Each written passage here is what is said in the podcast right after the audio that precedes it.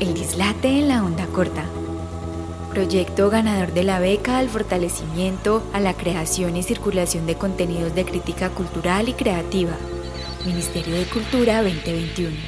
Hola, hola, hola, hola, ¿cómo están? ¿Cómo va todo? ¿Cómo va la vida? Bienvenidos a La Onda Corta. Ustedes nos encuentran en todas las redes como arroba la onda corta. Eh, hoy estamos en el Dislate y estamos a mi lado con José Santamaría y Hola, Andrés hola. López. ¿Cómo va la vida? Buenas. ¿Cómo van? ¿Cómo van? ¿Cómo está todo? Pues aquí en otro dislate, ¿cuál es, cuál es este? El tercero. Este es nuestro tercer Dislate y hoy trajimos a Andrés, que Andrés es un personaje que yo conozco hace como 15 años. lo he 15. visto- 12 años. Lo he visto crecer desde cuando em- eh, se Sí, acercó a mí con con- Siete, ocho años. No más. Siete, ocho años tampoco. Cuando él, cuando él quería empezar a escribir, a hacer periodismo digital, eh, periodismo musical en Medellín. Hace 7, 8 años, Rocal lleva diez. te imagínese. Y antes de Rocal, cuando le digo todo. Ok, no, pero antes de no, no sabía qué hacer. Todavía. Y ya sí sabes qué hacer. Tampoco. Ah, bueno. Esta- Esta semana me la he cuestionado todo el día. Como que, ¿qué hago? Publicista, periodista, vender tomates. Ha sido bueno. Hace, hace, hace como una semana dije como, sería un muy buen Uber, porque me voy con Uber por la ciudad. Sí. Y dije, "Ah, no matando de la vida haciendo copies y Ay, sabiendo a- a que vos- puede manejar un carro y llega a cualquier lado. ¿A vos no te parece que, que el GPS le hizo mucho daño a la humanidad? Es que yo siento como que ya la gente no sabe llegar a las direcciones y no es con GPS. Y yo me acuerdo que, marica, yo me, pe- me pegué varias perdidas cuando era joven en Laureles, pero, pero yo lo aprendí a dominar y ya me dan una dirección y llego a donde sea.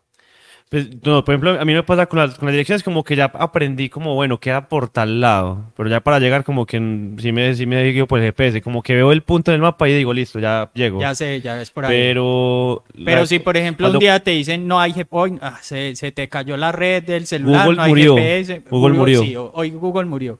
Y tenés que ir a la transversal 74, número 32, no sé. El Llegas. transversal, sí, listo, en Tenutivara. La circular, pues ya toca buscarla, pero sí, buscando llegar a Roma, pues uno por lo efectivo. Sí. Pero Igual creo que lo lindo del GPS en este momento es como la efectividad del tiempo, que te dice, vas a llegar a tal hora. Sí, Eso me parece en 21 brutal. minutos. Y uno dice, listo. Como que yo, por ejemplo, el otro día estaba en Bogotá y yo decía, parce, va a llegar preciso, qué maravilla. Y Eh, llegas preciso. Sí, llegas a horas, me, me da un miedo increíble eso. A mí, me, a mí me pasa, qué pena Juan, a mí me pasa con, yo pongo a veces el GPS no para, para saber a dónde voy, sino cuál ruta es la que debo coger más, que es más Sí, corta. Exacto. Pero no, yo nunca voy en carro, yo siempre Ajá. voy a pie. Entonces yo, entonces yo me reto. Entonces digo, "Ah, voy a llegar en 10 minutos. No, voy a llegar en 7. Uy, Y empiezo a caminar así rápido a ver si empiezo a rebajar el GP y no pasa, weón. Ok. O sea, me dicen 10 y es una sentencia, es una sentencia. Ok. Llego en 10. Eh, Yo creo que también es porque se perdió la clase. A mí en sociales una vez, una de las clases fue ubicación, pues fue como nomenclaturas. Entonces me enseñaron las nomenclaturas de Medellín, entonces hacia dónde asciende, hacia dónde desciende. Ah, no, eso- porque eso- la a, mí no me, a mí no me llegó esa data. Imagínate, entonces, ¿No? entonces No. sí, sí, Me tocó solito. sí. A mí, Pero a mí me parece que es una ventaja lo que dice Juancio, o sea, Claro. que, que, la, que, la, que haya nomenclatura, que sea numerado. Sí. Yo me acuerdo Yo que, que igual acá es como, ah, yo me acuerdo que una exnovia, pues ex exnovia ya, pero en esa época era novia, me mandó en Chile a comprar una crema, una crema. Me dijo, hey, vas para Chile, no, comprame esta crema. Y yo, ¿dónde la venden? En, una, en un centro comercial, en un sitio es que moneda 1500, no sé qué. Yo, moneda 1500, marica, no, no era capaz, o sea, porque en esa época no había Google, pues, o Google Maps que te dijera. Entonces me tocó preguntarle a un man, yo, hey, vení, ¿dónde queda eso? Ah, sí, ve, coges la, el, el metro, la ruta no sé qué, la línea no sé qué, llegas hasta... Qué pérdida tan por ejemplo, hay una aplicación, la tengo Sí. descargada y la amo, se llama Movit. sí, y yo también la amo. Uno pone la ubicación de dónde está, hacia dónde va y te dice qué ruta de bus te sirve para poder llegar a ese lugar. Sí, Sí. pero ahora pues, es que ahora uno ya, No, se- ya es... Sí, ya todo es más fácil, pero imagínate, imagínate moverse en Bogotá sin Transmilenio en los, en, en los noventas, principios de los 2000 llegar de un lugar a otro en Sí, tres yo- busetas de esas cafeteras que eran e- de ellos súper llenas. A, era a mí me, a mí me jode también, es como que este bus pasa en esta puerta, este bus pasa hasta tal hora, entonces no te toca ir hasta otra puerta para coger otra línea, es como, no, Yo, yo me sí. acuerdo como que de las primeras veces que fui solo a Bogotá, eh, quería visitar a un amigo muy querido y me dijo, no, ve, yo vivo en la 170 con Boyacá, una cosa como, no, marica, en la mierda. El norte, norte. Pero norte ya como humilde que llaman. Y, y, no, que coges el bus que dice no sé qué, y te paras ahí y vas a ver el bus que dice no sé qué unidos, ta, ta, ta. Y yo, ah, bueno, dale, marica, dejé pasar, no sé, 180 buses porque nunca era capaz de leer leer la... Problemas de blanquitos Sí. paisas. Ajá. Dile- dilemas de Qué horror. blanquitos paisas. No, pero el bus, es, el bus no es de blanquitos. Pero, No, pero, pero, como, pero lo, lo hicimos como con Ah. sufrimiento, con concierto. Por ejemplo, en el caso mío, hace poquito estuve en Bogotá en un Ah. concierto, pues que producimos desde Rocal y yo dije, no me muevo a un bus ni, a, ni a bate, o sea, me muevo en carro. Me dio paja, el, como, no me quiero mover en tra- transporte público. Eh, yo sí no, no, no, eh, arriba el transporte público que sea económico, por favor. sí, yo Eh, tengo mi tarjeta de Hay Transmilenio. que bajar línea ejemplo. también. ¿Hay? Sí. Hay que bajar línea en este podcast. Sí, O lo que sea esto, no sé. sí, esto es un video podcast, entonces te puedes ver en video y después lo vas a escuchar en Multiformato. audio. Sí, es- le, estamos tirando a los multiformatos. Listo, Andrés ya habló de que produce eventos, ¿cierto? Ah, José, ¿sí? José se gana la vida, sí, ya dijo, ah, en un evento que produjimos en Bogotá, Ah, ok. ¿cierto? Entonces ya dijo que producía eventos, ¿cierto? José toca en eventos. Yo a veces hago... José tocó en un evento nuestro. Sí. ¿Cuál? Eh, él mató a un policía motorizado Ah, con pero Danta. eran dos. Dos fechas. Fueron No, dos no, pues fechas. cuento con un evento, pues Vos dos lo contás fechas. como uno. Sí, pero dos fechas. Ok, sí. ¿Cómo les fue? Será más bonito decir que fueron dos fechas a que decir que fueron dos eventos. Ok. No, yo como Mañas, no hago de, mañas de eventos. productores. Sí, sí, como Ajá. no hago eventos, no sé cómo, cómo Sí. funciona mejor para el Sí, es que es un solo evento porque es un solo montaje. También. Ah, Ajá. ok. ¿Sí me entiende? Es A mí eso. me gustó mucho, estuvo muy bonito. Fue, fue es uno de los mejores de Rocal. Me gustó Por, mucho. por el contexto, por la banda, por cómo la gente estaba, por ver esa banda. Así creo que tipo- ese concierto, ese fue como el quinto, sexto de Rocal. Eh, y creo que hace parte como de los cimientos de los, del concepto pues que hemos creado el año pasado, pues un poquito como hacia dónde queremos ir. Creo que ese concierto fue parte de como esa construcción. Y que es rocal. Ah, En Rocal hacemos conciertos que cumplen sueños. Wow. Qué, qué concepto. ¿Eso qué quiere decir?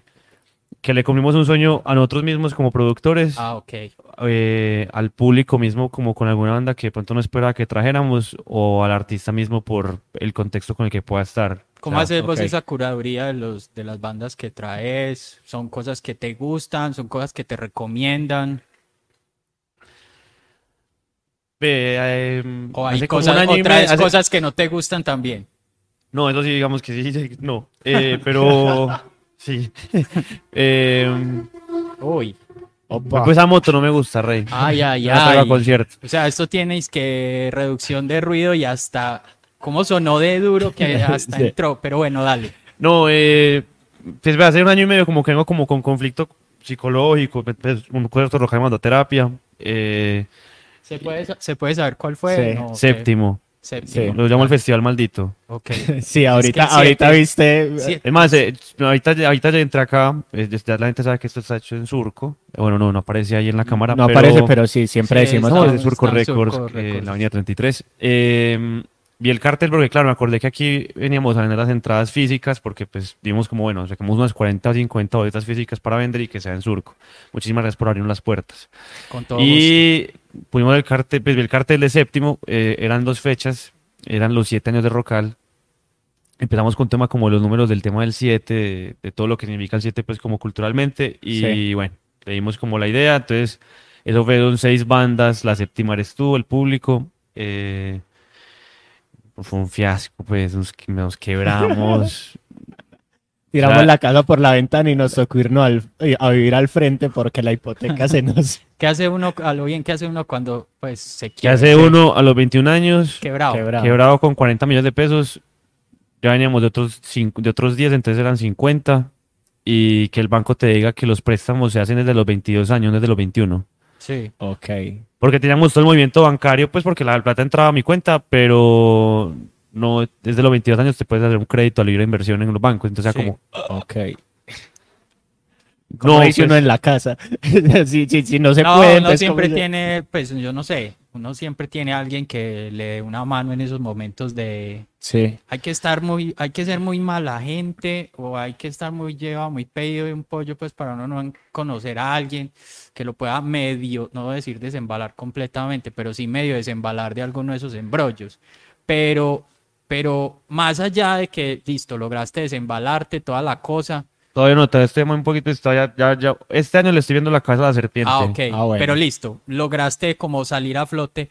Pero ¿qué hace uno después de que se quiebra? Uno sí queda con moral de seguir haciendo estas A vainas. lo que iba es de que ese bestial me generó un montón de conflictos, fue por el que entré a terapia, pues porque ese bestial estalló un montón de vainas y hoy como que con el tiempo lo agradezco un montón porque de alguna manera me ayudó como a limpiar relaciones tóxicas, a entenderme, saber qué quería, un montón de vainas. La verdad que le agradezco un montón a ese festival, pero fue una mierda, por más allá de que haya sido como el festival soñado.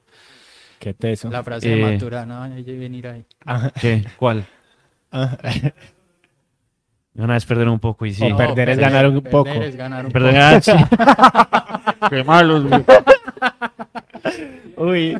Yo, yo no, como que lo reafirmé y pues, ya, sí, perder, ganar un poco. Eh, uy, me- ¿cómo, cómo, cómo acabamos de reventar los micrófonos, Dios? No, no, pero son, sí. Creo, No. creo, creo que los reventamos, pero bueno. Pues por el Eh, chiste. Pues Tenemos derecho a reírnos, ¿no? No, si no Sí, eh, bueno, no, pues ese festival tiene eso y parrenoterapia, entender que el dinero no es ni mierda, por más de que el dinero sí, sí, tiene, pues sí hay que darle valor, pues tampoco estoy como el modo Sí. hippie, como de, no, el dinero no, no es nada. Eh, sí, a un montón de comodidades, pero sí como entender que no es como la prioridad. Entonces, a lo que iba ya como cuando, que, porque nacimos a esto con la pregunta de la curaduría, es de que en esa parte, pues como de reencontrarme con Rocal este año, por ejemplo, que volvimos muy activos otra vez, era como, para hagamos cosas que me gusten y que me diviertan. Si me divierto, va a salir bien. Porque rock- después de, esa, de, ese, de ese festival empezamos a ver cosas muy con la presión de, si hacemos este, este concierto, vamos a pagar tal deuda, vamos Ok, a pagar tal como cuenta. Pensando en ganar, ganar dinero para, para poder.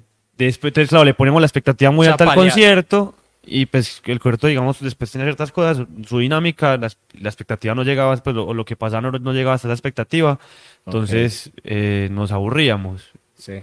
El, el, ex- el socio que, que tenía ese momento, que ya llevamos cinco años, con una relación tóxica, empezamos a pelear, fricción, se fue todo al carajo. eh, y ahí donde te decía como todo lo que generó ese festival, porque pues empezó como a limpiar un montón de gente, pues como que también tampoco, pues como que después con el tiempo me di cuenta que no era por ahí. Ok. Eh, y bueno, no, pues la curaduría ya es eso, como en este momento es cosas que me diviertan, cosas que yo sienta que, que me gustan, y ya obviamente, si lo vemos desde el lado corporativo, eh, Rocal se ha vuelto el puente de que muchas cosas que están sonando, que son actuales, que son tendencias, estén llegando a la ciudad eh, y tengan la posibilidad, no solamente Bogotá, sino también Medellín, porque si, se si la gente se da cuenta, se va, se va a pillar de que las fechas de artistas internacionales las estamos cerrando en Medellín porque queremos dar- darnos ese lujito de que vengan acá y, Sí. y conozcan la ciudad y la disfruten como locales que somos. Entonces, eso es por ahora, por ahora Rocal. Chévere. Muy, muy, muy teso. Pues muy teso es Pues eso. a mí siempre me ha parecido esa labor muy compleja y yo que estoy como muy, me- estoy ya no, pero sí estuve muy metido en, en, en como todo ese medio, era algo que nunca me gustaba hacer, pues Sí. ni me interesaba hacer porque, uy, eso es un voltaje muy teso. No, eso, eso digamos, es lidiar par- mucho. parte del éxito de Rocal es de que le digo al artista, pues le ofrecemos como la comodidad al artista de que haga el concierto y esté tranquilo. O sea, ahorita, Sí. por ejemplo, este año hicimos dos, años, las dos, dos fechas de Providencia, celebrando los 20 años. Pues claro, si digamos Provi lo produce por su cuenta, como lo podrían hacer porque pues les podría ir mejor, pues lo hacen, pero la producción se sale, pues llegan es a probar sonido, llegan a tocar y ya después yo les digo, muchachos, El entorno ideal Sí. pues de cualquier El entorno artista. ideal. el artista, el artista le agradece a uno mucho eso, ¿cierto? En el Claro. momento, en el momento en el que usted, Es, es que llegar a sufrir es muy duro. Y, o sea, llegar a sufrir como artista es muy duro. sí, Y sufrir como, Como productor. productor, ya de por sí es ser más duro independiente también. y independiente es sufrir de por sí. Sí. O sea, es, es ponerlo dentro de parte del, de la maleta. Entonces, qué Eh, pereza uno sufrir. Pues uno para qué hace una cosa para sufrir, no, para pasar maluco. sí. Entonces, yo sé, uno también pasa bueno en muchos aspectos, pero ah, esas son como esas vainas que a mí eh, me han cuestionado durante 25 años que llevo ya haciendo esto. eh, que ya como que cada vez liman más hacia el, ah, ya no quiero. Como que ya me quiero quedar encerrado en mi casa viendo televisión. O vendiendo vinilo. Un viejito. O sea, ya se, nos, siquiera. se nos envejeció, ni siquiera vendiendo vinilos, sentado Ay. en la casa jugando videojuegos. Ay, sí, vea. Pero, pero sí, o sea, al- el, yo creo que, que para uno como productor eso es un dolor de cabeza todo el tiempo, ¿cierto? Porque estás pensando, a mí una vez se me perdieron tres uruguayos entre, en el camino entre el, la, el Parque del Poblado y la Octava, Que es muy corto. ¿cierto? Son tres cuadras, ¿cierto? Tres cuadras de finca, pues técnicamente son cinco cuadras. Cinco cuadras, o sea, cinco cuadras. Parque El Poblado y qué? y la, La octava, octava. La octava queda por el Lleras, a dos cuadras del Lleras. como hacia allá, ¿cierto? Hacia Cierto, La, la curva, la curva. O sea, yo, yo salí del Parque del Poblado con 14 uruguayos y llegué con uno. Y Ah, te, te entendí tres, no trece. no, 13. o sea, 13. Ya se imaginarán el tamaño de la banda. y Pues no, tenemos- no podemos decir nombre. sí, con no te va a gustar. Uf. Cierto, entonces Yo que se ven tranquilos. ajá, son señores, o sea, son unos señores. Pues, entonces- llegan a Medellín.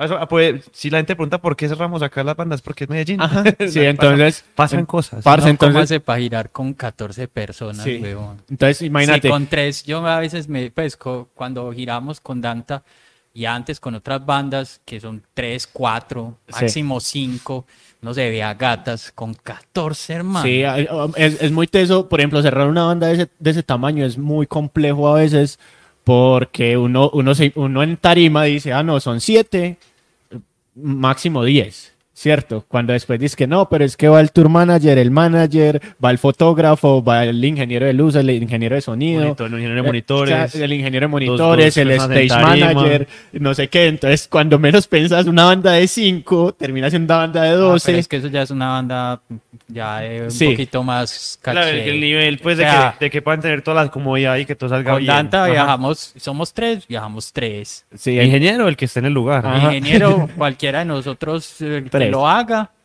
Y ya, y, y el, y el que está en stage, yo o, o Alejo, pues cualquiera, pues no tenemos eso. uy, Pero entonces imagínate, loco. A mí imagínate eso nunca me ha pasado. cuando a vos llegas a un lugar y, te, y decís como, bueno, tengo uno solo y eran 14, ¿dónde están? Y pues al menos se quedó con otro el vocalista y nos dijo, ellos son adultos y saben llegar al Ah, hotel. Sí. Y Ah, dijimos bueno, como, listo, menos. todo bien. Todavía me cuesta un poquito eso. ¿Ah? Todavía me cuesta un poquito eso, como de la, porque como que uno tiene miedo de la ciudad también. Sí. Es que uno se conoce, uno Obvio. sabe, uno Uno sabe, sabe cómo es esto. defenderse acá eh, porque lo ha vivido muchos años, pero un extranjero llegar a este voltaje a veces cuesta, ¿no? Sí. Más para uno, digo más para uno como que se siente responsable con el otro, ¿o ¿qué? Sí, sí, claro, que pues cualquier cosa que pase, como que pues vos tenés la responsabilidad. Pues, Y- ahorita- y si ahorita- se pierde uno ya empieza a imaginarse lo peor porque ha visto que pasa, puede pasar lo peor, ¿no? Sí. Entonces uno dice, ay, va a amanecer encunetado por allá en algún lado, Ahorita, ahorita antes de que llegaras estábamos la hablando bota al revés. de, una, de, de- de un DJ brasilero, un artista brasilero que trajo José. Alguna vez, no vamos a decir a dónde, Ajá, no vamos a decir a Ah, dónde lo trajo y el man lo robaron. lo robaron, pero el man ah, dijo, denme la mitad apenas yo llegué a Medellín y me dan la otra mitad cuando haya hecho el show, ¿cierto? Entonces cuando llegó a Medellín le dieron la mitad del show, ¿cierto? Uf. Y el man salió O y, sea, y el lo maestro robaron. ponen vale, lo robaron. Bueno, no importa, eso. Entonces imagínate cómo queda uno ahí de, ay, qué intranquilidad, ¿cierto? El, el otro día nos, eh, con Zoe Gotuso, la, la artista argentina que traímos hace un mes. Sí, un 20 mes. días. Eh, hace 20 días, ¿verdad? Sí, sí, fue el 3 y 6 y 5 de noviembre. El, el, man de Bogotá, pues que lo está ayudando, que era Juan Antonio Torres de Armenia, nos decía, parce, mascarémonos y la robamos, para que tengan la experiencia completa. Así, Pero así como todo cruel, como, mi amor, así la experiencia en Bogotá, o sea, por favor. Un saludo a los chicos de Armenia. le- la experiencia culinaria. robarle y ya después que llegue a hotel aburrido, así como, no, mira, eh, aquí está todo, pero Sí, así es ah, Bogotá. Amaneciste en medicina legal, pero Muy teso. todo bien. Listo, Andrés. Hiciste eso de Gotuso hace 20 días, ¿cierto? Entonces quiere decir que esto no paró. Ah, ¿Cómo? verdad, esa es una pregunta. Sí, ¿Cómo fue, cómo fue la pandemia? tema, eh. La ¿Cómo fue la pandemia. pandemia para un productor de eventos? Pues, primero que todo, porque pues, pues, yo en el caso particular, como ya acabo de contar, pues tuve un conflicto, entonces tampoco Sí. fue como que esto no es tampoco como mi, mi proyecto de vida. No lo tengo como, como proyecto de vida. Hay gente que sí. Eh, pero no, por ejemplo, en mi caso mío, la pandemia llegó eh, faltando un mes y 15 días para un concierto que teníamos que es todo Andaluz de Argentina. A desgracia de que la banda se acabó en medio de la pandemia, entonces tocó Ok. ver las entradas. Pero me acuerdo mucho que cuando pasó todo, como que dije, ah, 15 días. Cuando como que la primera cuarentena sí me entró la ficha de no, esto no va a ser 15 días. Yo me acuerdo porque ese fue un concierto de sociedad con un socio de Bogotá, Pablo Chilito, eh, y 153 Records, que nos decían como no, en programen los dos meses, y yo, dos meses no va a haber nada todavía. Y yo creo que hasta diciembre, más para allá. Ya el caso fue que la banda se acabó, pues, y, y tocó como devolver las entradas, pero yo como tal noté como la urgencia de mirar para dónde pegar. Vos y yo tenemos un amigo que sí probablemente tuvo Sí. esa urgencia como de saber qué hacer con, con muchas cosas. Sí. Tavo el de Cocorota. Eh, él sí podrá un poco hablar más de eso, pero digamos, yo toda la tranquilidad de decir, no, me- te- tengo un negocio de publicidad, me fue, antes me fue mejor. Paremos, paremos, hagamos una pausa y sigamos con otros proyectos. Sí, por ejemplo, con Rodrigo Efecto Vinilo, la promotora, eh, ¿esto cuándo sale? El- esta semana. Está bien. eh, bueno, no, no sé. El caso, eh, Verano Negro, el festival que va a pasar esta semana. No que no quería, quería que eso fuera temporal. Eh, Efecto lo produce y Rodrigo estaba ya como en junio, como, marica, hay que hacer esta vaina, hay que hacer un lugar. eh, no, miremos qué hacemos. Y yo, parce, es matarse la cabeza, obviamente, y desgastarnos en medio de este momento en el cual estamos cerrados en la casa. Pues yo me voy a relajar, o sea, no tengo afán de nada. Sí. A nosotros, a nosotros nos pasó con Rock por la Vida y es que nosotros ya estábamos planeando qué íbamos a hacer, ¿cierto? Y que, o sea, en, en, en febrero estábamos diciendo, listo, tenemos que cerrar dos bandas mexicanas, tenemos que cerrar las bandas nacionales, queríamos tener dos bandas eh, de, de buen nombre a nivel nacional, queríamos tener seis bandas a nivel local y teníamos, queríamos tener un gran nombre. ¿Cierto? Entonces, ese, ese- ese- estábamos ya empezando el planning para hacer el evento en noviembre. Ahora que me acuerdo, en enero del 2020, sí me acuerdo, pues como renuncié al trabajo que tenía y la, la relación con el socio fue en noviembre de 2019. eh, enero la pasé como ya planeando Rocal 2020 y sí me acuerdo que quedamos como cinco artistas listos. Por ejemplo, uno de ellos se fue Clubs, que es la que va a tocar ahorita en diciembre junto con nosotros, eh, que lo dejamos ya armado para que sucediera creo que en mayo del 2020. Y yo me acuerdo que me reuní en abril con, con el manager como... El estaba así con un cigarrillo. Bueno, se está empezando a caer todo, ¿no? Eh, se me empezó a caer esta gira, las fechas.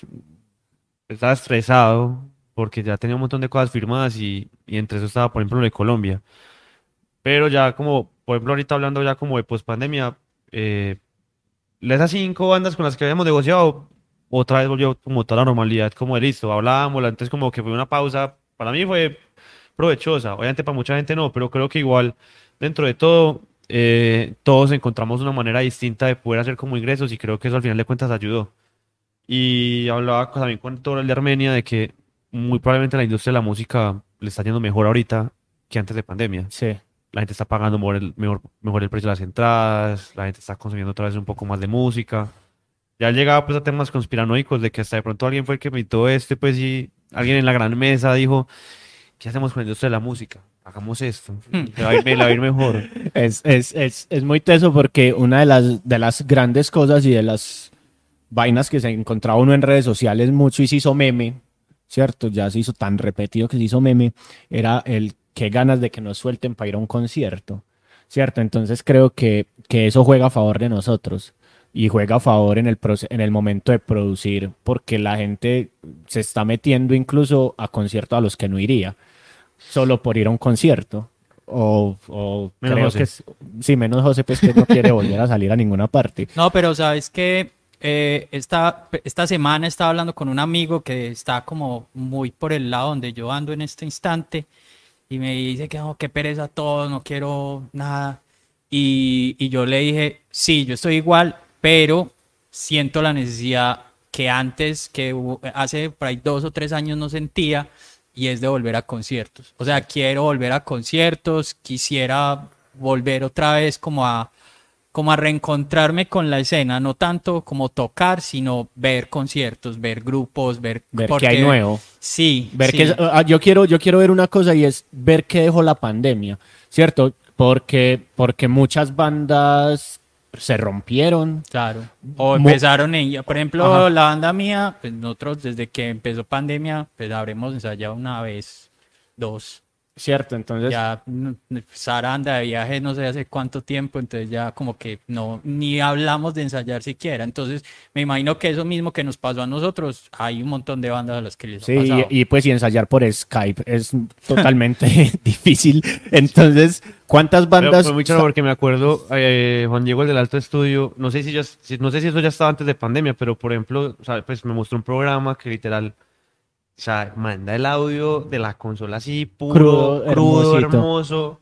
Y creo que Cero la, latencia. cero la, la latencia es como de 10 milisegundos, una cosa súper corta. No, José se enloquecería. No, aquí sí, Pero, pero, pero, por, en pero eso entonces no. decía como, le estoy mandando a este man así full completo y él me está mandando también la voz, como, como la estuviera grabando, entonces como soluciones así como de pandemia. Pero Eso. Pero creo que es algo a lo que hablábamos con Alejandro hace unas semanas en el radar y es tal vez una de las consecuencias de, de esta pandemia también es la cantidad de gente que está sola, haciendo cosas sola, porque, marica, no tenía banda, no tenía como juntarme con mi banda, pero también pasaron fenómenos como lo que hizo Petit Felas, pues que a mí me parece una de las cosas hermosas de pandemia. Sí, que ahí es donde voy yo con el tema este de, mm, de, lo, de que surgieron nuevos ingresos. Ajá. Digamos, Breakfast se volvió una agencia de publicidad por dentro porque empezaron a agarrar marcas, empezaron a trabajar más con marcas como para ver qué hacían y, Sí. y, pues bueno, ya obviamente qué pasa, pues tienen sus festivales que ya volvieron, tienen sus lugares que ya volvieron, pero además tienen un negocio interno también que se creó por pandemia. Entonces creo que, pues sí, o sea, por muchos lados obviamente creo que mucha gente la pasó difícil, pero bueno, eh, Ustedes como hablando, dejó muchas cosas. hablando de eso, de, de la música y de, la- de los grupos en pandemia, ¿ustedes cómo les fue con todos esos conciertos online y todos esos conciertos de, de, de cuarto? Eh, eran muchos. Sí, era, era complejo. Es más, yo produje cuatro. Eh, Todos. cuatro con el metro, cuatro o dos. Cuatro con el metro. Eran ocho bandas. Como que al principio, yo como que sentí que al principio como que todo el mundo, uy, qué bien, Sí. eh, un concierto, tanda, pero es que llegó un momento en el que uno abría, no sé, Facebook y había en ese Siete, momento ocho. 7, 8 Sí. en vivos. A mí, a mí me pasó. El man tocando con la guitarra, el man que quiere cantar, el grupo tocando en no sé dónde, el a- DJ. a- hay, hay una cosa, hay una cosa muy chévere de la pan- de, pues una cosa que pasó en la pandemia y es que empezamos a romantizar mucho las voces, ¿cierto? Entonces, como, como que le- no estábamos preparados para estar encerrados, pero tam- eh, entonces como no estábamos preparados para estar encerrados, hubo un montón de gente angustiada, ¿cierto? Entonces, una salida fue todo este montón de live de artistas que, que la gente quería. Entonces, por ejemplo, eh, José Madero es uno que dice, parce, yo, yo me sorprendí que de haber hecho un live y haber tenido 200 mil personas conectadas viéndome. O sea, José Madero, el vocalista de Panda, 200 mil personas viéndome y diciéndome gracias por hacer esto. Porque creo que les, les sacó la angustia, pero llegó un punto en el que hubo una saturación de listo, vamos a hacer live, vamos a encontramos incluso las maneras técnicas de hacerlo para que funcionara, ¿cierto? Con pregrabados y un montón de cosas. Entonces ya se empezaron a pensar incluso los festivales virtuales y todas estas vainas que hay- agotaron el recurso. O sea, yo en este momento estoy produciendo un festival virtual porque todavía existen y creo que se van a quedar porque es también una manera de hacer cosas y es y es complejo porque bueno, ¿cuán- ¿cuánto vamos a hacer? O sea, 45 minutos de show, 20 minutos de show, 10 minutos de show.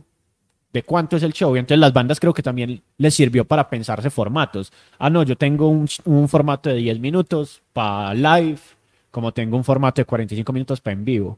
No sé. Ahí, yo me acuerdo mucho que hablando con Camilo, pues hicimos dos conciertos, eh, uno con Providencia y otro con Mr. Bleed.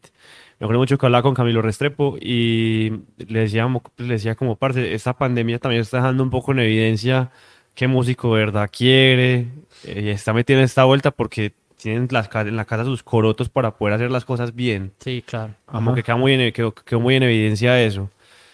Pues nosotros, por ejemplo, digamos, yo sí tuve buenas experiencias con el tema del streaming. Eh, me acuerdo que el primero que compré fue uno de Elsa y el Mar, de, un, de una vaina que estaba súper bonita eh, en México y que creo que fue como el gran referente de lo que hicimos nosotros. Pero, por ejemplo, digamos, lo, lo nuestro llamó una pola con, con el nombre de la banda. Entonces, una pola con Providencia, una pola con Mr. Bleed.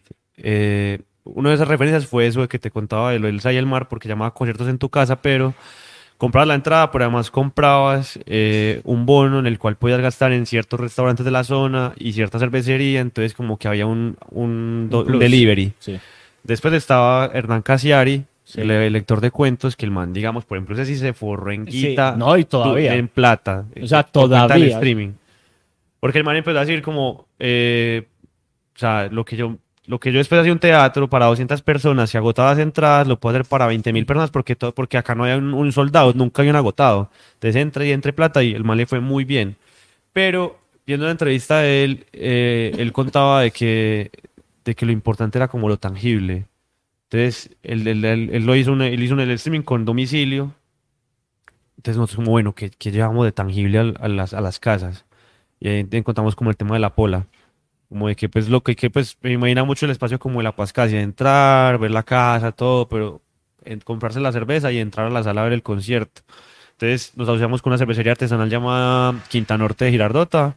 Los más nos respondieron con 400 polas. La idea era tenerte con tres cervezas en el concierto, que era como el promedio de gasto que teníamos ya desde Rocal, porque sabíamos ya por Ok. datos de la Pascasia y de Trilogía que la gente se gastaba 25 mil pesos. Entonces decíamos, listo. Si gastó 25 mil pesos significa que son tres cervezas. Pan, las compramos y ya. Lo más duro fue lo logístico, pues de poder llevar las polas hasta la casa. Eso fue lo más, lo más sufrido. Pero por eso la gente nos pagó. Porque la gente pagó 35 mil pesos por ver a Providencia y por ver a Mr. Bleed. Un, val- un valor que por sí es alto, porque es como, bueno, en el cuarto al lado me estaba valiendo 10 mil pesos. En la otra pestaña del navegador está costando 10 mil. Eh, y pues, estuvo chévere. La verdad, la banda se fueron con plata. También como la alegría de encontrarse, pues hacer otra vez música. Porque pues en medio de todo eso ya como, ¿cuándo volverá esta? Pues ¿cuándo volverá? Sí. Para mí, para mí, pues con respecto a eso, eh, pues ya como artista, eh, es muy difícil. Por ejemplo, yo en esa época de pandemia hice, creo que dos conciertos. Te voy a contar una, una última experiencia que te decía como de las buenas. Eh, el Movistar Arena de Argentina empezó a llamar a artistas grandes. Y Banda Los Chinos, que es una banda que tenemos para el otro año como ahí pensada, Sí. se hicieron un musical. Es una locura porque aprovecharon todo el espacio de la arena. La tarima tuvo como un diseño de luces, un diseño de vestuario, tenían regado por todo el espacio como de, donde estaría el público, como distintas escenografías. Y parce, lo fue lo más volado. Me acuerdo que hasta con mi amigo hice un, un amigo que, que también nos gusta mucho, hicimos un parche para ir a verlo porque fue como esta locura. Entonces, No, es- como es- ese nivel audiovisual como también estuvo chévere de- desde la, No, la es que, es que yo creo que, que en ese aspecto uno se la puede pensar muy bien. Eh, pues, de hecho, algo, lo que iba a decir es eso. O sea, una de las fechas fue que eh, 15, ¿cómo fue el asunto? Durante como tres meses, no, dos meses, estuve haciendo un montaje en el MAM para una expo que tenía yo allá. Y la inauguré un miércoles y el sábado Sí, empezó la pandemia. sí. Entonces, digamos que la Expo estuvo un año y un año y pico, pero el año y pico estuvo, o Nueve sea, meses un cerrada. año, un año, dos meses, un año estuvo cerrada por pandemia. Entonces, pues fue como que, uy, hermano, todo este esfuerzo para, bueno, en fin. Eh, pero em, como en la mitad de pandemia, desde el MAM me, me solicitaron que si era posible hacer un concierto de este tipo. Yo le dije, claro que sí, hagámoslo. Pues fue con otros tres artistas, fue muy bonito, pero yo me sentía ensayando en la casa, porque voy a una cosa que siento que sí, uno se puede pensar el evento muy bacano, muy bien, pero falta para mí lo más importante que es el público, Público, o tener el público Ahí, al frente. Ahí, ahí- ahí me haces acordar de una cosa que yo he estado con... A mí la pandemia me dio por consumir comedia, pero no por consumir comedia de sentarme a, a- a ver a los comediantes hacer sus shows, sino escuchar a los comediantes hablar de sus shows, ¿cierto? Entonces me volví fanático de Carlos Vallarta, de Ricardo Farrell, pero en el contenido que hacían eh, de Alex Fernández y muchos decían, no soy capaz de estar frente a una pantalla haciendo show porque necesito la risa. Es que no está ¿Cierto? la retroalimentación. sí, o sea, En ca- por ejemplo, nosotros con Danta, eh, pues yo siempre le he dicho a Leo, es que la mitad del toque, no, nosotros no hacemos nada en vivo, la mitad del toque de nosotros es llenar a la gente de, de ruido, llenarle los oídos de ruido, o sea, que sientan la presión sonora a toda. En cambio, vos por un, por un parlante de computador, ¿cómo vas a lograr eso? Pues, por mucho que uno se esfuerce, no logra eso y no logra la respuesta de la gente viéndote Porque tocar. la gente no prende la Entonces, cámara. Entonces, guau, entonces es uno No, tocándole a un no, montón de como- como letras. el mero hecho, por ejemplo, Zoom nos dimos cuenta que no estaba para sonido, entonces, por ejemplo, no, por, por Zoom no era la plataforma. Claro. eh, YouTube aguantaba, pero también era como el tema de lo, de lo privado y que no se pudiera pagar o que se filtrara el enlace. Vimeo sí lo permitía, pero entonces Vimeo había que pagar un plan eh, duro para poder tener eso. eh, por ejemplo, digamos, nosotros fue bien, o para, por ejemplo, digamos, el de Providencia, tuvimos el chat, yo me acuerdo que entraba como a, a darle retroalimentación del chat, creo que tenían la pantalla donde también podían leer como el, el- los comentarios, porque eso pues era como, como bueno, como hay gente ahí hablando, pues era como que era un poquito de, de, de sensación. Además que también en el estudio había gente, entonces como que había un poquito como de calor humano. Pero, por ejemplo, Mr. Bleed acabó el concierto y mandamos un enlace de Zoom al chat del, del, del- en vivo y se conectaron las personas a saludar a la banda. Entonces, como también como que acabaron ahí el calor del show, les dije, Sí. ya para acá a hablar con la gente. Entonces, claro, la gente empezó a conversar con ellos y fueron como media hora en el cual como que sintieron esa retroalimentación de la- del público y eso estuvo como bonito. Bacán. Por ejemplo, Sí. me acuerdo un amigo que es desarrollador estaba armando con la empresa como que una especie de aplicativo. Pues yo, o sea, cuento esto, pues ya voy a hacer el chiste. O sea, me parece que ya tiene que guardar esa vaina porque pues ya no. Pero No, quería hacer un aplicativo sí. en el el cual. cuarto pico. Uy, joder. No me. Eh, un aplicativo en el cual estuviera como el host, pero entonces como que pudiera estar prendido los, mic- las- los micrófonos de las personas obligatoriamente. Entonces como que cuando acabe, eh, como para un poquito como implementación, pero no creo que sea igual. Ok. Definitivamente. Sí, no, es que tener a la, tener a la gente ahí en, enfrente. Por eso es que yo, Yo, siempre o sea, también le he yo- dicho mucho a Alejo que yo prefiero mil veces tocar en un, un espacio de, de cinco metros cuadrados, pues, con la gente encima, que tocando en una tarima grande viendo la gente a 20 metros de O sea, distancia. yo, Para yo- mí yo es. estoy valorando un montón el fenómeno de masas. Sí. O sea, ya Sí. por sí me encantaba como, como entenderlo. Pero el, digamos, Juan y yo que pues mantenemos en el estadio, los conciertos. Me acuerdo que antes de todo em- eh, fui a los, me empecé a ir a los colectivos ciclas, a, las, a los recorridos de ciclas. Me acuerdo que fui a uno que era precisamente uno de los más difíciles, que era como el de ir hasta Copacabana, creo que fue. Sí. Eh, y pues, parce, hubo un momento de una bajada entrando al parque en el que hizo lleno de bicicletas y yo, no, man, o sea, qué chimba ver la comun ves, ver comunidad, ver Claro, gente. ver gente. Sí. Eh, entonces creo que por ahí un poco está como el truco. Por ejemplo, eh, creo que también un parte de lo que aprendimos es que el cine, el cine no hay que lo reemplace. O sea, que ver películas en casa, por más de que esté chévere, Sí. el silencio y el tema de la atención que uno tiene que poner porque paga una boleta para el Ajá. cine, eh, la comodidad no se va a reemplazar, los conciertos tampoco. Bueno, puede que sí, habrá cosas, pero No, pero yo creo, yo creo que, pues, al menos, al menos desde, no sé, ustedes, yo sé que lo hacen, nosotros también lo hacemos.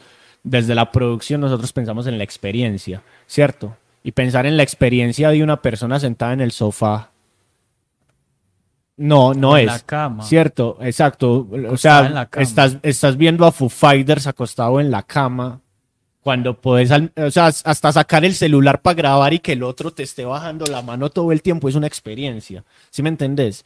Entonces yo creo que, que por ejemplo, al- el concierto, por ejemplo, yo la, conciertos en, en pandemia no vi. Yo O sea, sí vi dos. lo- vi lo- uno con Alejo Yo la tengo, que Sí. fue muy bonito.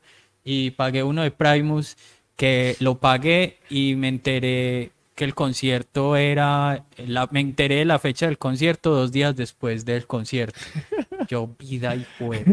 Y. Pero Pero, yo creo que el valor de eso estuvo como que nos... pues, Yo vi shows de bandas que no, yo no he visto en vivo todavía Sí. y como que me gustó ver como ese formato de 45, 50 minutos. Sí. Bien. De pronto, eh, o sea, yo, pero yo, parce, como que, no, voy a, voy a verme el último show de escape en no sé dónde, no. O voy a sentarme a ver, no sé, eh, cuál, Siddhartha, que me encanta, parce, no fui pues no fui capaz, fue como, no, pana, no. sí, para mí también es muy difícil ver conciertos eh, así. Eh, lo que les digo, ese que vi de Yo la tengo, lo, lo, lo disfruté, porque tenía pues como amigos al lado y lo vimos entre varios. Pero yo, por ejemplo, el de Primus, que ya después cuando vi que me lo había perdido dos días después, eh, hice una maraña y logré ver el, el- el concierto. Eh, como que no. O sea, yo estoy viendo a, tres manes que admiro un montón porque los había visto un año antes en vivo acá en Bogotá, que admiro un montón, pero no es lo mismo. Pues los veía como ensayando, pues bacano, pero no, o sea, no, no, para mí no, no, no se compara pues el concierto con el- la No, transmisión pues es, por que, YouTube. es que incluso la misma saturación del, del sonido es Es que totalmente es- diferente. Es que vos O viste sea, a Swans, vos viste a Swans cuando vino al, al a no, No, nunca lo vi. no. O sea, Swans es un grupo, son cuatro manes que llevan tocando 40 años y O sea, soy muy mainstream, perdón. Ah, ok. Bueno, el- estos señores llevan tocando 40 años y su exigencia es una pared de amplificadores para cada uno. Cuando uno habla de una pared de amplificadores, son La amplificadorcitos. cabina. No, pero son amplificadorcitos de, pues, de este tamaño. Ah, son los Marshall, pues. Sí, el clásico, uno encima de otro, país 50, todos conectados esos 50, esos manes prenden esa mierda y a uno a la entrada siempre le dan tapones de oídos porque nadie es capaz de escuchar eso. y eso, Ok. entonces, entonces como que la gente ya Pero, se, pero ya vamos a por la pregunta. ¿Eso lo, lo, lo hizo David? ¿Lo, propuso, ¿Lo propuso alguien? ¿Cómo fue la historia? pues Swans es una banda muy legendaria y saber que iba a venir Swans, pues ya como Pero, que pero, ¿quién lo, pero ¿quién lo propone para creo que sea ahí? fue Juan Antonio el que los trajo. Ok. El Juan Antonio hecho- Cure, el programador del teatro. Sí, Juan Antonio. El hecho es que, pues, para los que no habían visto Swans, pues fue como, uy, marica, me están dando tapones, ¿cómo así? Claro, póngase los viejos porque no vas a aguantar. Y hubo, hubo más de un probón que intentó, pues, como, yo lo, yo como al medio concierto, yo dije, no, esto no sirve así, me quité los tapones y a partir de ahí hágale. Pero, güey, madre, hermano, eso suena. O sea, Es que- yo creía que nosotros tocábamos duro. Estos señores, hermano, y ellos no se ponen tapones. O sea, esos man ya están sordos. Sí. O sea, tocando ese por eso volumen. tocan así de duro. Y entonces, claro, en el medio del toque, eso empiezan a reventarse amplificadores. Y uno, ay, mal, es que tocan muy duro. Sí. Entonces, ¿cuándo vas vos a, a poder eh, lograr esa experiencia por un amplificador, bueno, por pero un parlante no, todo el tema de, como la de atención, computador? lo Hay, sensorial. hay- hay- hay- hay- hay- hay una cosa eh, que, que eso, o sea, la, la atención y lo sensorial. Y es, no sé si fue con vos que me encontré en Altavoz Internacional 2019 cuando estaba tocando Rap Band Club. Cuando yo estaba tocando Rap Band Club, yo le dije a alguien, parce, vea esa banda. Y, y él me dijo, ¿por qué? Yo, vea esa banda. No, conmigo no fue. No. Y, y cuando estaba en la mitad del show de Rap Band Club, la misma persona se me acerca y me dice, ¿qué camionao de banda? ¿Cierto? Porque... Es la palabra de Tao. ¿Ah? La palabra de Tao. Sí, bueno, esa palabra es de Tao. Entonces, ese camionao de banda eran dos raperos en una tarima con un baterista, un DJ y un bajista. Y ya. Pero eso sonaba que a usted se le movía, se le movían los pies. ¿Cierto? Ese movimiento de los pies vos no lo tenés en la casa Claro. pegado a un computador. Ya. ¿Cierto? O sea, la experiencia de quedarte sordo, pues, viendo a Swans, eso no te en la o cara. sea, no hay el- cómo. el, pues, pito no post-concierto. cómo. Pero, pero vamos, algo a algo vamos a ser claros. O sea, pero el tema está, yo creo que ahí es. Ya es la banda misma en su talento que logra eso en un concierto de por sí como tal. Pero sabemos que ahí la gran mayoría no, no puede generar ese tipo de cosas. Entonces ahí es donde Por- ejemplo, la experiencia, pero o sea, la, ejemplo, la es experiencia el- del pito en el oído. te estoy hablando es el de- tipo de, de- bandas que por sí la, la pandemia ya te dijo como, marica, aquí no, te, no hay nada. Por ejemplo, hace tres, hace como un mes hablamos con el manager del Mató. El Mató no hizo nada en pandemia. Y es una banda que ellos giraban, ellos yo creo que pueden tener 100, 120 fechas en el año, porque ellos mantienen girando todo el tiempo. Sí. Porque pues digamos que la banda tiene, pues, es el, es el sustento de ellos, pero dijeron, no tocamos. Yo la, verdad no sé cómo se, sostu- se sostuvieron. Creo que le pregunté y no, me acuerdo bien qué fue lo que me dijo, pero me decían, no, es que eh, no hay cómo reemplazar la experiencia del matón en, un streaming. Hicimos dos, tres, pero no. Eh, además que también me decía con el tema, porque es que además estamos hablando del streaming, después está el tema de los conciertos con distanciamiento. Ajá. Entonces él Sí. me decía como, "Tam- tampoco con distanciamiento va a funcionar. Ahorita ya lanzaron por fin su fecha y va a ser en una calle, Buenos Aires, o sea, no, no es en un lugar, va a ser en una calle porque dijeron, esta mierda se va a llenar, hasta la madre. Y, y no sé qué hacer, pero, pero ahí va como... mucho esos conciertos en Sí. la calle, hombre. Son chéveres. No, yo- pública, cuando yo legales. tenía, cuando yo tenía, Llega la policía. yo tenía un proyecto que se llamaba Invasión, en el que hacíamos conciertos así, Sí. en la calle, y me parecía lo máximo, y es algo que extraño mucho, el Y a- concierto en la calle. Y ahora la pospandemia, ese distanciamiento, el hacer conciertos con distanciamiento o Pero sin La distanciamiento. parte, la parte de, Rocal después de, ese- de esa experiencia de, de los en vivo, que en la les tiro el spoiler, no fueron rentables, no fueron rentables para nadie. eh, una promotora muy importante de Bogotá hizo, le dieron 300 mil pesos a las artistas, una barbaridad. Pero en Rocal dimos un milloncito porque nos dio para eso, ya dio para pagar la pola, para pagar el estudio, para pagar a la gente del streaming y para pagar a la banda. Eh, lo único que hicimos fue como, bueno, busquemos un lugar al aire libre. Imposible. Sí, no. Es que todo porque se valorizaron. Ajá. Como se enrancharon como no, no. no. ¿Te acordás en estos días que estuvimos en una terraza? En una terraza y ah, preguntamos el precio, es que no, 15 millones de El pesos. alquiler. Sí, nosotros como, marica, eso vale el Ni siquiera era, orquidiorama. una, ni siquiera un evento, era O sea, una fiesta, era una fiesta ahí. fiesta, un O sea, y, el- y la terraza era esto, es este cuadrado en el que estamos, con un poquitico más y ya, y nosotros 15 Por millones eso hay de que votar por políticos que estén pensando en, la- en espacios públicos. Porque Sí. en Medellín no hay. sí. Entonces, en, el, en el proyecto, lo más callado que sea el del Central Park de la- del aeropuerto, pa- parémosle bolas. Sí. Sí, ¿Cómo eh, es? Sí, pues porque es que el Juan Pablo II como espacio de conciertos me parece demasiado limitado, no sé qué piensa. No, no, hay una historia de Rocal. En Rocal clausuramos ese lugar para conciertos. En Altavoz 2016 hicimos una escena. Yo eh, llegué como una hora temprano, entonces estaba en prueba de sonidos. Y eh, que me tocó quedarme afuera esper- esperando como para que nos dieran ingreso como a la prensa. Cuando yo estaba probando una banda de metal y cuando miro para alrededor y claro, estaban las casas de al frente. Y dijimos, marica, acá hay una gran nota. ¿Qué piensan los vecinos del barrio de lo que está pasando acá? Vimos preguntamos como a 10 vecinos, la nota se publicó, fueron más leídas, literal como que a partir de eso fue que empezaron también una causa que ya estaban, estaban haciendo para que pararan con el concierto, porque claro, a las 9 de la mañana empezaba la prueba de sonido y acaban a las 11 de la noche, y tú vives al, pues, vives al frente. Ya no se está usando. Creo que lo está dando para acá la carpa cabaret Sí. o cosas muy específicas, pero literal murió. cuando, cuando yo trabajaba en Explora, eso era una experiencia también, los, los, las pruebas de sonido en el cincuentenario, es que se llama esa Sí. cancha. Porque nada, uno llegaba a trabajar a las 7 de la mañana y eso se sentía, ese Hay un Ajá. lío con el acuario. Claro, es que eso vibraba horrible. Pues yo creo que sí, igual ese espacio se va a seguir usando, pues. La cosa es que, no sé, hay que pensarse y muy yo, bien que, eso. y yo que quiero hacer un festival de tres tarimas en el Parque Norte, no me, no me diga eso. Ah, rey. Primero pedimos los peces que tú. Ajá, sí, Los obvio. peces son amigos, no comida. Entonces, esta pospandemia, ¿qué? ¿Qué nos trae? ¿Qué se viene para Rocal? Como para que vayamos cerrando, que ya llevamos casi una hora hablando. Sí, hablamos un montón. Ahorita está como... Lo gastamos un montón en el streaming. Ajá. Bueno, no, pues lo que te decía. Creíamos que íbamos a hablar 10 minutos y mira, Ajá. Eh, no, pero lo que, como poniendo ese tema ahí como el distanciamiento, pues bueno, ya digamos que acá en Medellín no hubo muchos espacios así para el no. distanciamiento. En Bogotá sí hubo como el intento. Sí. Nada, empezamos en agosto, eh, fuimos para Trilogía Bar, que es un- el primer bar que nos abrió como las puertas para los conciertos, en una época en la cual todos estaban muy cerrados, porque nada, nada, plata, ah, un montón de cosas. Siempre recuerdo eso porque un bar de acá nos cerró las puertas con ese concierto de la Vil. Nos dijo, qué mezcla más rara la de ustedes con la Vil con la doble A. Ajá. Le preguntó a un periodista musical de esa ciudad y el man dijo que una mezcla muy rara, entonces nos rechazó el concierto y yo. Cada vez que bueno. eh, entonces nada, pero empezamos es con que la Vil. estamos confiando en el criterio musical del dueño de un bar. Cuando hay... No, y- No, no, el el, man, el el- el man enumeremos- tuvo la decencia de llamar al periodista a preguntarle si le, si le, si le convenía y pues si estaba bueno y hasta el man dijo que no. Y al final le cortó, fueron 200 personas, le fue bien. Pues enumeremos el Perro. primer dueño de un bar que tenga Gusto. Que tenga no solo criterio. gusto, que tenga criterio.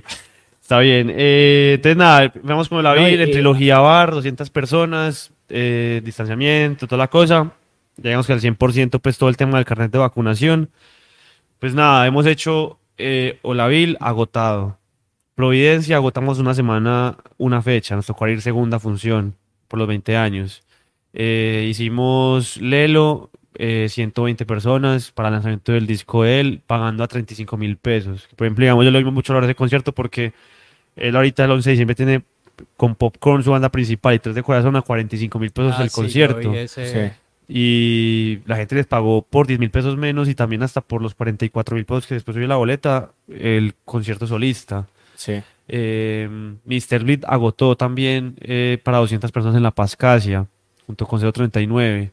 Soy Gotuso, lo hicimos en Bogotá, una artista que hasta una chica me, me, me llamó, una que maneja Vetusta Morla y a otros otros manes en México y me dijo como, yo a eso de Gotuso y yo pues, no entendía cómo es que, cómo es que va para Colombia. Sí.